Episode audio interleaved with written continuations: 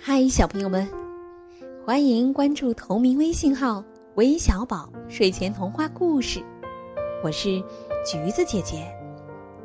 今天呀，我要给你们讲的是老汉和狼之间的故事。那究竟发生了什么呢？让我们一起来听听吧。老汉和狼。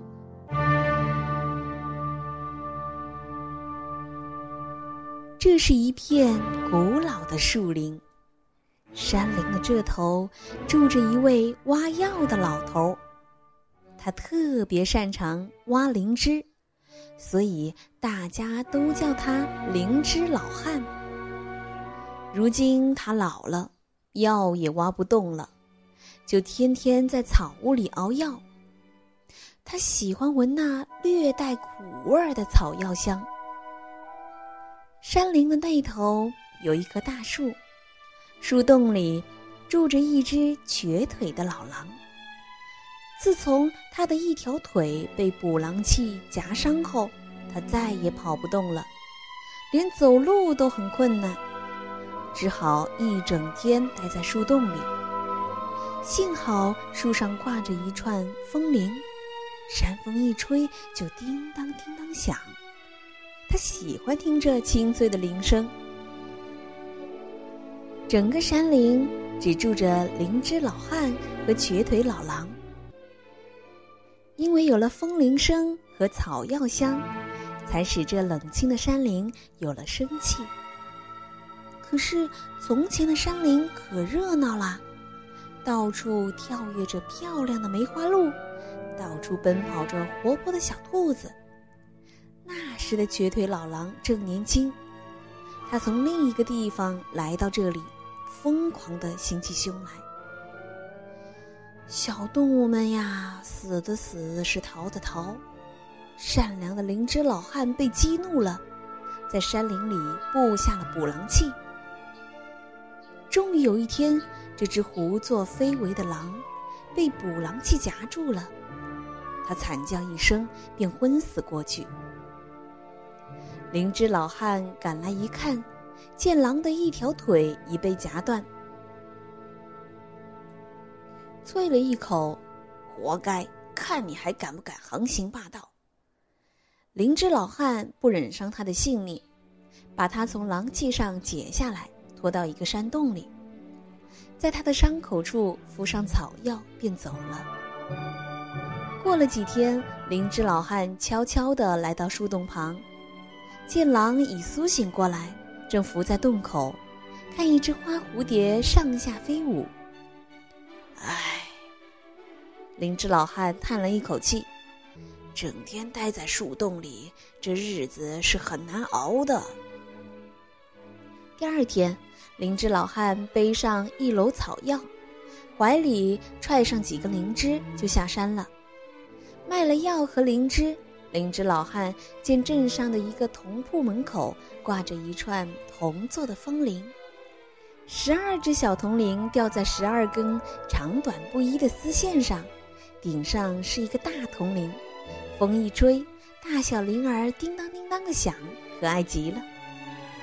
灵芝老汉掏出所有的钱要买这风铃，铜铺老板一数，说钱不够。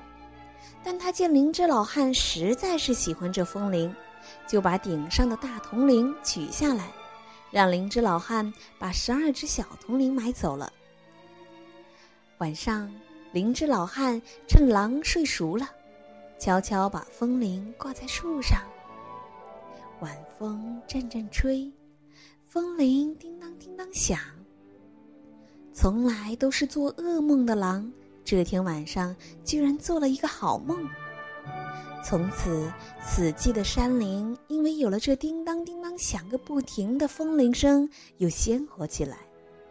听着风铃声，闻着从山那头弥漫过来的草药香，瘸腿老狼那颗曾经贪婪和凶残的心一天天平和起来。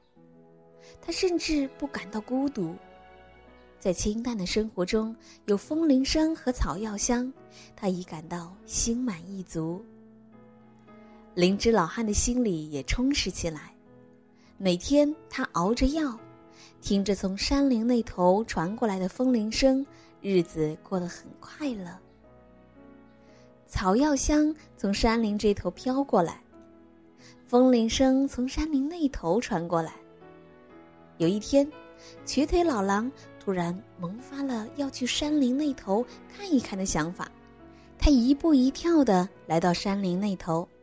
见一缕缕白烟正从一座破草屋的窗口里飘出来，他跳到窗口下往里一瞧，只见草屋里的四面墙上都挂着草药，屋子中央立着一个火炉，炉上坐着一只缺了个大口子的药锅，沸腾的草药水鼓鼓的从每一个缺口处流出来。一个白头发、白胡子的老头，正佝偻着背，给火炉添柴。哎，这里有一个老头，天天在熬药，可是他的药锅太破了。瘸腿老狼一步一跳的回到树洞里。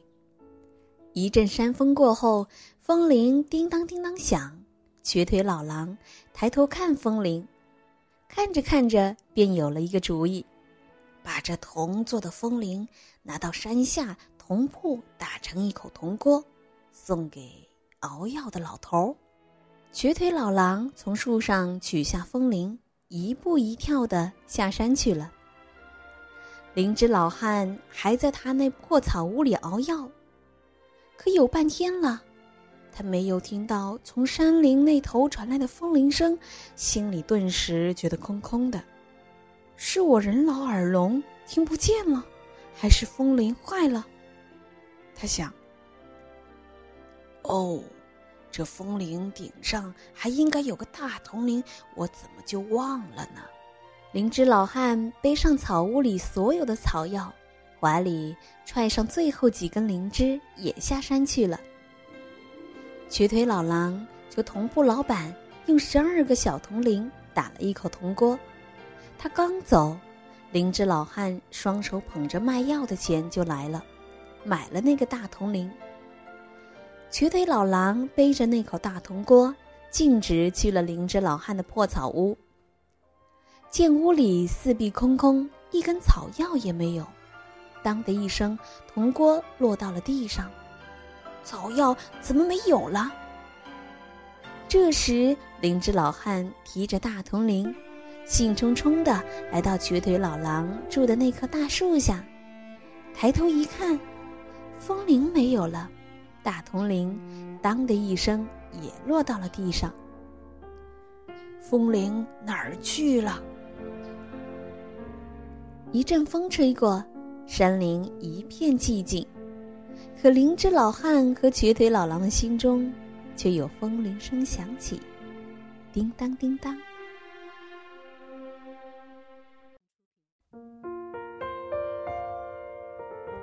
亲爱的小朋友们，今天的故事讲完了。灵芝老汉和瘸腿老狼的心中，为什么会有风铃声响起呢？不妨和你身边的爸爸妈妈一起交流一下吧。最后要感谢点播我们故事的小朋友：来自河南的李梦瑶，来自内蒙的张萌博。来自湖南的徐子睿，来自河北的刘以轩，来自湖南的袁子轩，来自辽宁的刘耀光，来自湖南的张子涵，来自河北的毛艳玲，谢谢你们的点播。今天的故事就到这里了，我们明晚再见，晚安。